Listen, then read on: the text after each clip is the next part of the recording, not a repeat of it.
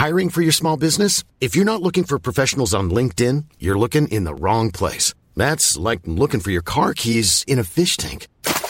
LinkedIn helps you hire professionals you can't find anywhere else, even those who aren't actively searching for a new job but might be open to the perfect role. In a given month, over 70% of LinkedIn users don't even visit other leading job sites. So start looking in the right place. With LinkedIn, you can hire professionals like a professional. Post your free job on linkedin.com slash people today. Que autoridade tinha um apóstolo? Segunda carta aos Coríntios, capítulo 13. Comentário de Mário Persona. Os apóstolos, eles tinham um caráter distinto de outros cristãos. Eles tinham andado com o Senhor, para ser apóstolo era preciso ter conhecido o Senhor pessoalmente, ter sido chamado pelo Senhor pessoalmente, porque muitos, evidentemente, conheceram o Senhor uh, pessoalmente, mas não eram apóstolos.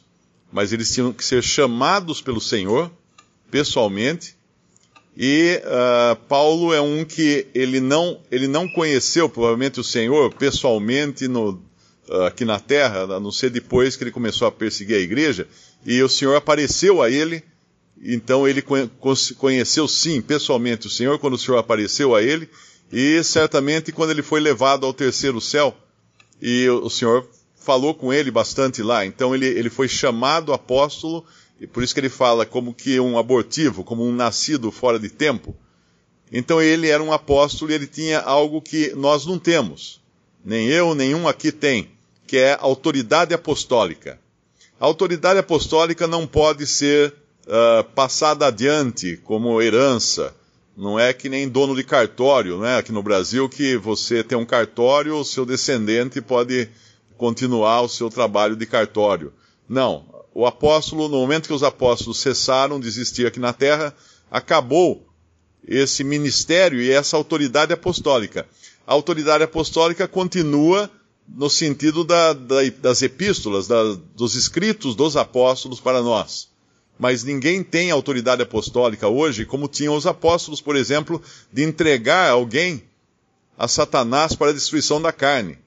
Como Pedro faz com Ananias e Safira, que morreram por causa do seu pecado, e como, uh, como também Paulo iria fazer, né? Só que lá ele, ele faz uma coisa muito interessante, em 1 Coríntios 5, havia um que estava em pecado grave, e Paulo poderia já ter decidido a questão, mas ele traz junto a Assembleia de Corinto para decidir a questão. Ele fala, uh, eu e vocês, né? Para colocar aquele homem uh, fora, para que ele uh, fosse entregue a Satanás para destruição da carne, mas para que o espírito fosse salvo no dia do Senhor. Existe hoje muitos, muitos que professam uh, ser cristãos e, tem, e pensam coisas muito estranhas a respeito dessa autoridade apostólica. Existem aqueles que acham que têm autoridade apostólica e saem, saem por aí amaldiçoando todo mundo. Uh, existem outros que acham que o pecado que ele entrega para Satanás, aquilo que Paulo fa manda fazer em 1 Coríntios 5, é, é algo para a pessoa ficar perdida eternamente. Mas quem vai lá em 1 Coríntios 5 vai ler uh, para a destruição da carne, para que o espírito seja salvo no dia do Senhor. Ou seja, não é para perdição eterna, é para morte, uma morte física. Da mesma forma como o pecado para a morte, que João fala numa das suas epístolas, se alguém pecar para a morte, não, eu peço que por esse não ore. Que, o que é pecado para a morte? É morrer. É alguém que está, que é um crente, é um salvo, mas ele anda de uma maneira tão torta nesse mundo, de uma maneira tão desonrosa para Cristo, que o Senhor prefere levá-lo para casa do que deixá-lo aqui atrapalhando. Então, o Senhor permite que ele morra. Por isso que em 1 Coríntios 11, nós vemos Paulo alertar para a falta de julgamento próprio que estava acontecendo entre os coríntios, e ele fala: Por isso que entre vós há muitos, muitos uh, doentes, muitos enfermos e muitos que dormem. Porque se, se nós julgássemos uh, nós mesmos, não seríamos julgados pelo Senhor. Ou seja, quando, quando nós julgamos a nós mesmos, o Senhor, ou nós não julgamos a nós mesmos, o Senhor tem que entrar em cena e julgar. E aqui ele vai então tratar dessa outra questão que também fala de julgamento e de disciplina, algo que o apóstolo tinha autoridade para fazer, mas agora ele recorre aqui ao Antigo Testamento, uh, usando desses princípios do Antigo Testamento, que toda, uh, toda palavra seja confirmada pela boca de duas ou três testemunhas. E esse é um princípio que é usado também na Assembleia quando acontece um caso de pecado. Alguém que cai em pecado, é preciso que pelo menos dois irmãos vão lá conversar com essa pessoa para confirmar a sua condição. Um só não. Um só não, porque pode existir uma animosidade, uma inimizade, uma inveja ou qualquer coisa de um e ele querer influenciar toda a Assembleia pela sua opinião. Então, dois ou três precisam tomar a frente e uh, julgarem isso confirmarem a, a uma palavra ou confirmarem uma, uma acusação de pecado de alguém que está em pecado, para que essa pessoa possa ser julgada pela Assembleia. O Senhor Jesus, quando lá em, em, Mateus 18, ele dá, ele fala, onde estiverem dois ou três reunidos em meu nome, aí estou eu no meio deles. Ali também ele estabeleceu um princípio muito importante, que é o da autoridade do Senhor no meio da Assembleia dois ou três têm autoridade para julgar uma questão e ligar ou desligar. Esse ligar ou desligar é no sentido de deliberar ou deixar de deliberar, ou, ou voltar atrás de uma deliberação, uh, emitir um, uma sentença ou tirar aquela sentença. É nesse sentido que está o ligar e desligar lá de Mateus 18. Podemos até abrir lá para entender um pouco melhor isso. É, Evangelho de Mateus, capítulo 18. E aqui tem um detalhe muito, muito interessante. No versículo 15, ele fala assim: Se o teu irmão pecar contra ti, vai, repreende-o entre ti e ele só. Se te ouvir, ganhasse teu irmão. Morreu aqui. Resolvido o problema. Mas se não te ouvir, leva ainda contigo um ou dois, para que, pela boca de duas ou três testemunhas, toda palavra seja confirmada. Este mesmo princípio que Paulo acabou de, de citar na sua epístola. E o que existe de interessante aqui é que ele fala no versículo 17: se não as escutar, ou seja, se não escutar as testemunhas, dize-o à igreja. E se também não escutar a igreja, considera-o como um gentil e publicano. Em verdade vos digo que tudo que ligardes na terra será ligado no céu, e tudo que desligardes na terra será desligado no céu. Então ele está falando aqui o, o, princípio da autoridade na Assembleia, da autoridade do Senhor na Assembleia. Mas o ponto interessante aqui é este. Uh, conte quantas pessoas estão envolvidas no versículo 16. Mas se não te ouvir, leva ainda contigo um ou dois para que pela boca de duas ou três testemunhas toda a palavra seja confirmada. Bom, aí nós temos pelo menos duas ou três testemunhas. Mas por que é que não foi resolvido aqui por essas duas ou três? Porque essas duas ou três não estão decidindo isso no caráter de uma assembleia reunida ao nome do Senhor.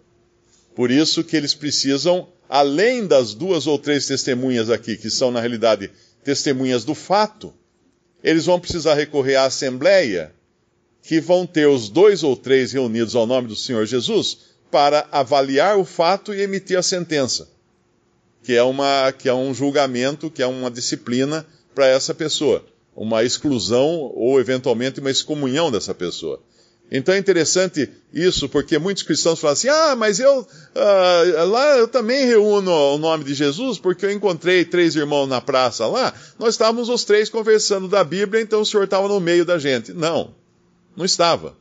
Vocês estavam conversando no caráter de, de, do versículo 17. Eram dois ou três cristãos conversando sobre a palavra de Deus, ou até discutindo alguma desavença entre eles, tal, mas não tinham o poder e a autoridade de julgar e emitir uma sentença como tem a Assembleia, com a autoridade que o Senhor é de, uh, dá a ela. Agora, voltando lá então ao nosso capítulo de 1 Coríntios, de 2 Coríntios, perdão, 2 Coríntios 13, Paulo estava tendo a sua autoridade aqui contestada. E ele fala com rigor, quando ele diz assim: Uh, já anteriormente o disse, segunda vez o digo, como quando estava presente, mas agora estando ausente o digo aos que antes pecaram, e a todos os mais que se outra vez for, não lhes perdoarei. Ele podia falar com voz grossa assim, porque ele era apóstolo. Ele podia ir e tomar uma decisão drástica, como ele fazia quando ele entregava a, a Satanás uma pessoa, um herege, por exemplo. Ele fala, acho que uma ou duas vezes, de hereges que ele entregou a Satanás para não blasfemarem. Então ele tinha essa autoridade de fazer isso. Porque o que estava acontecendo aqui em Corinto? Algumas pessoas estavam enchendo a cabeça dos irmãos, dizendo que Paulo não era tudo aquilo, que Paulo era, uh, era uma. Uh, não era real, não era genuíno o ministério dele, o, o apostolado dele não era verdadeiro.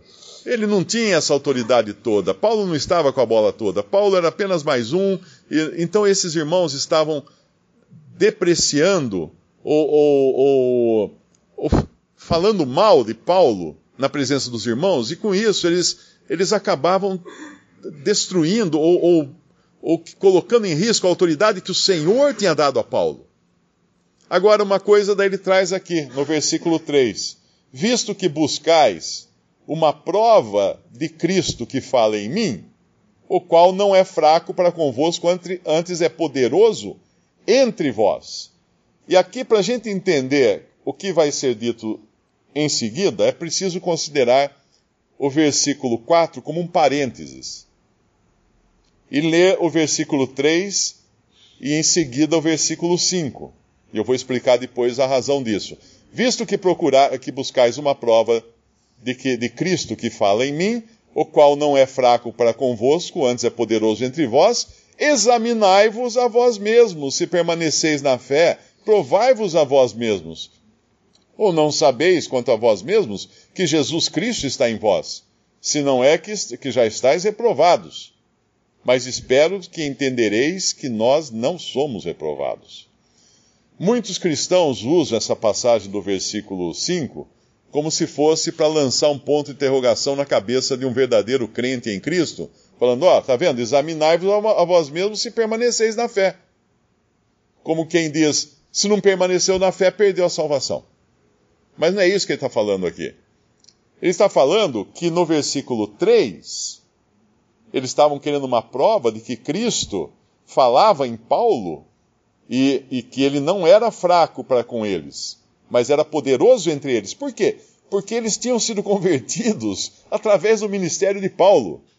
Paulo tinha sido o instrumento que Deus usou para levá-los a Cristo.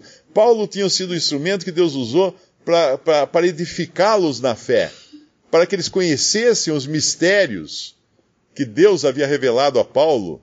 E, e Paulo tinha uma, tinha uma assinatura, vamos chamar assim, muito bem gravada nessa Assembleia de Corinto, porque eles tinham, eram filhos de Paulo, por assim dizer.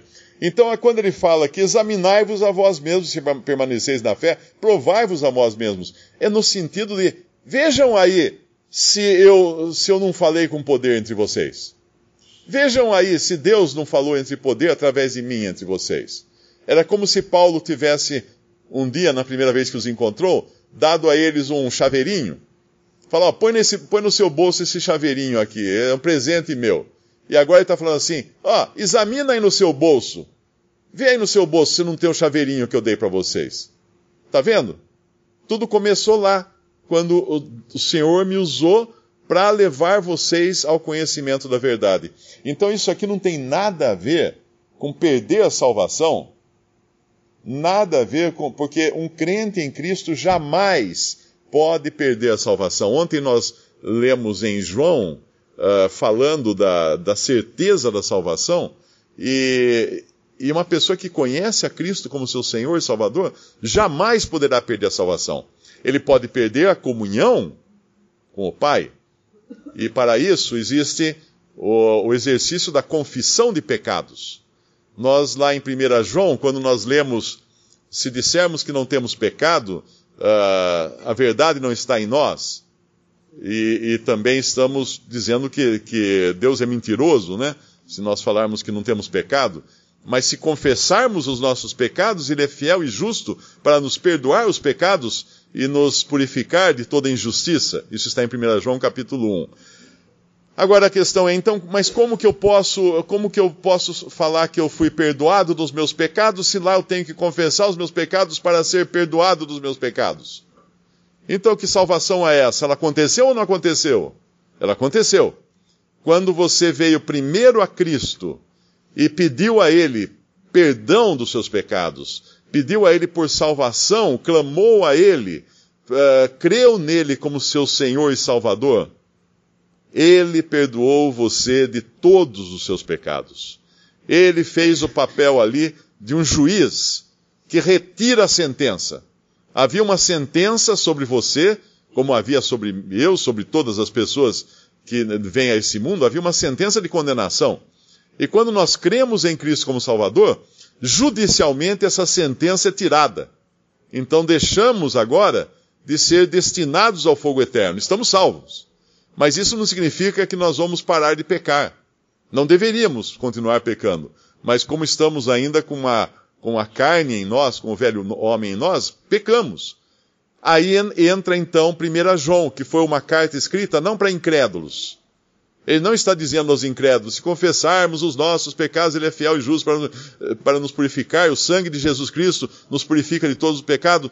É claro que isso funcionou também lá no começo, e a única, a única base para purificação e para perdão é o sangue de Cristo mesmo, em qualquer situação. Mas quando em João, em 1 João, ele está falando de perdão de pecados, isso é perdão de pecados baseado na mesma obra de Cristo que lá atrás nos perdoou de todos os pecados, mas que agora Deus exige confissão para não para salvação, mas para restabelecimento da comunhão.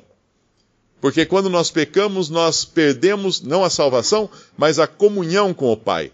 E aí precisamos de um perdão paternal.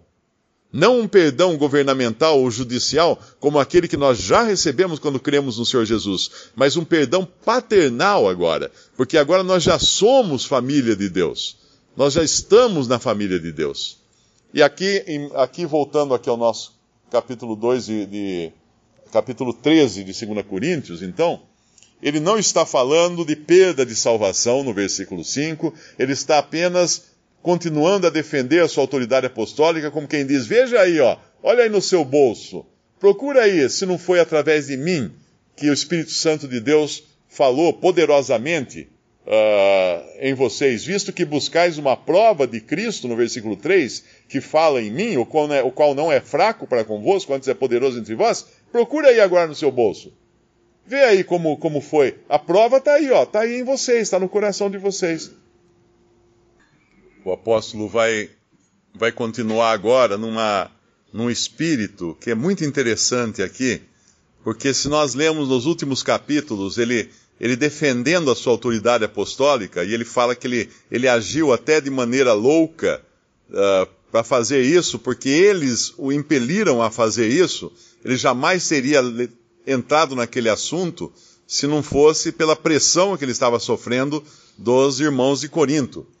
Mas agora ele, ele vai deixar muito claro qual é o objetivo dele, que não é defender a si mesmo não é ele sair bem, sair, sair bonito na foto depois de tudo isso estar acontecendo. Não é esse o objetivo dele. E é o que nós vemos no versículo 6. Mas espero que entendereis que nós não somos reprovados. Até aí, ele confirmando tudo o que ele disse até então. Mas aí no versículo 7, ora, eu rogo a Deus que não façais mal algum, não para que sejamos achados aprovados, mas para que vós façais o bem, embora nós sejamos como reprovados, ou, ou embora nós estejamos sendo considerados reprovados. Ou seja, ele está falando assim: gente, me esquece, esquece de mim, vamos fazer o seguinte: façam o bem, façam o bem. Isso é o importante. Esqueçam de mim, façam o bem. Eu rogo a Deus que não façais mal algum, não para que sejamos achados aprovados, mas para que vós façais o bem, embora nós estejamos sendo considerados como reprovados, porque nada podemos contra a verdade, senão pela verdade. E aí ele vai no versículo 9, ele vai colocar a chave de ouro nisso. Porque nos regozijamos de estar fracos. Ele está falando, falando nós apóstolos, no sentido de, ele como apóstolo. Nos regozijamos de estar fracos quando vós estáis fortes. E o que desejamos é a vossa perfeição. É isso que ele quer. É, gente, para, para de olhar para mim. O, o, que eu, tudo que eu faço é pra, para o bem de vocês. Olhem para Cristo que está em vós, no versículo 5, né? Não sabeis quanto a vós mesmos que Jesus Cristo está em vós. Olhem para Cristo que está em vós agora e me esqueçam. Não tem problema, vocês vão me achar reprovado? Tá bom. Mas o importante é que vocês sejam aprovados. O importante é, é, o que nós desejamos é que vocês façam o bem. O que nós desejamos é que você, é, é a vossa perfeição. O antídoto para a vanglória é o versículo 11. Quanto ao mais, irmãos, regozijai-vos, sede perfeitos, sede consolados, sede no mesmo parecer, viver em paz, e o Deus de amor e de paz será convosco. O antídoto para a vanglória é o amor. Por isso que vem seguido aqui no versículo 12 da saudação com o ósculo santo. Uh, muitos tomam isso como se fosse um, um tipo de, de emblema. Não, nós, nós, temos que praticar saudação com o ósculo santo. Vem cá, eu vou saudar você com o ósculo santo. Não é isso. Como se fosse um mandamento. Não é, não é isso. Uh, a questão aqui é que o ósculo seja santo. A ênfase aqui do ósculo é o santo. Porque um beijo, ele é sempre uma, uma expressão de afeição, de amor. O beijo é a expressão máxima de amor, inclusive, que a gente pratica uh, com, com filhos, com esposa, com esposo, com irmãos também. É um beijo. Mas tudo isso tem que ser santo. Por que santo? Porque tem que ser de acordo com o amor que é o amor de Deus, o amor ágape, que é o amor de Deus.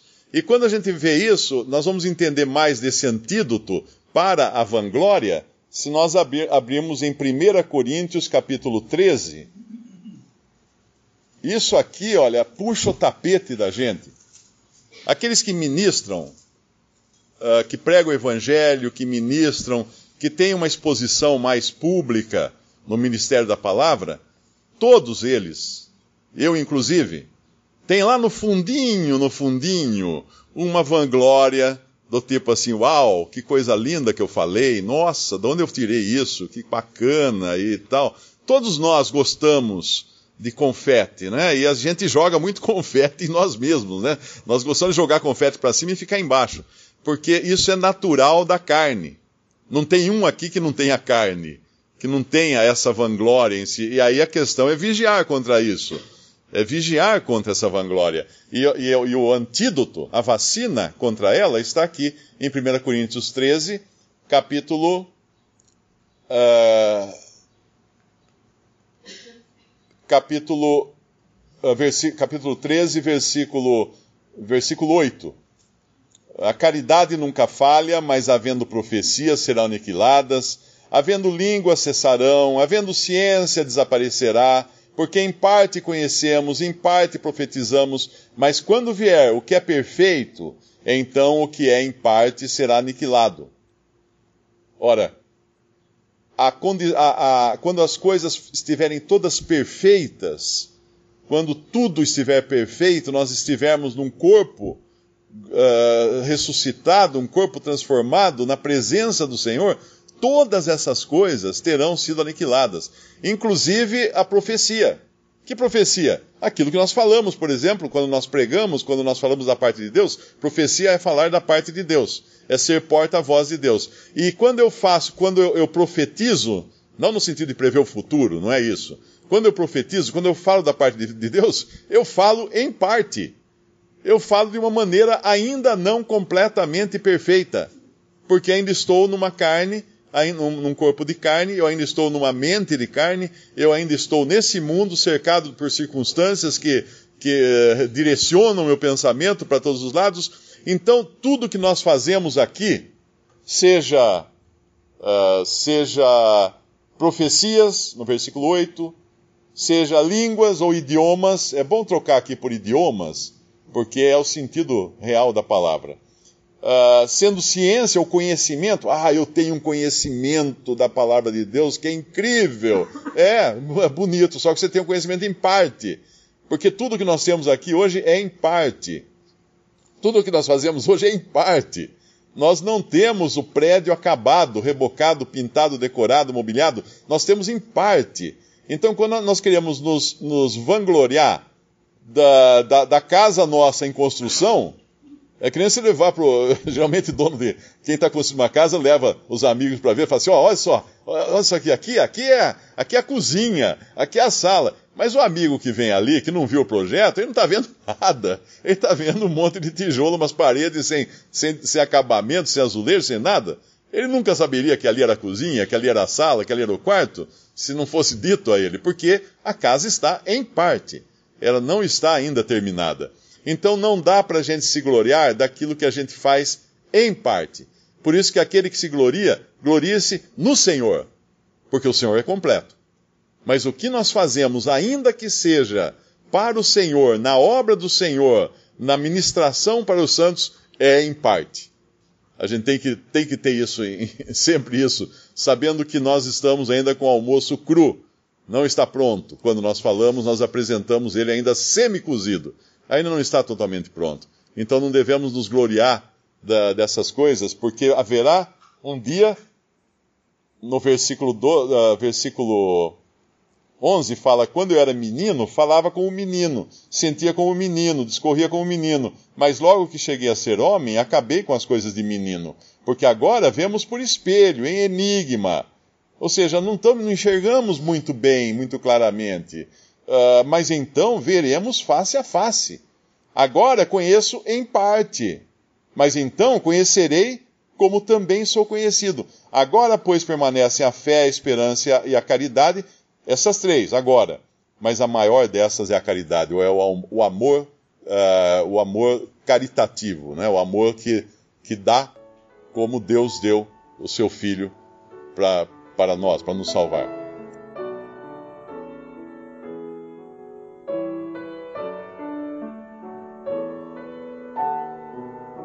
Visite respondi.com.br. Visite também 3minutos.net.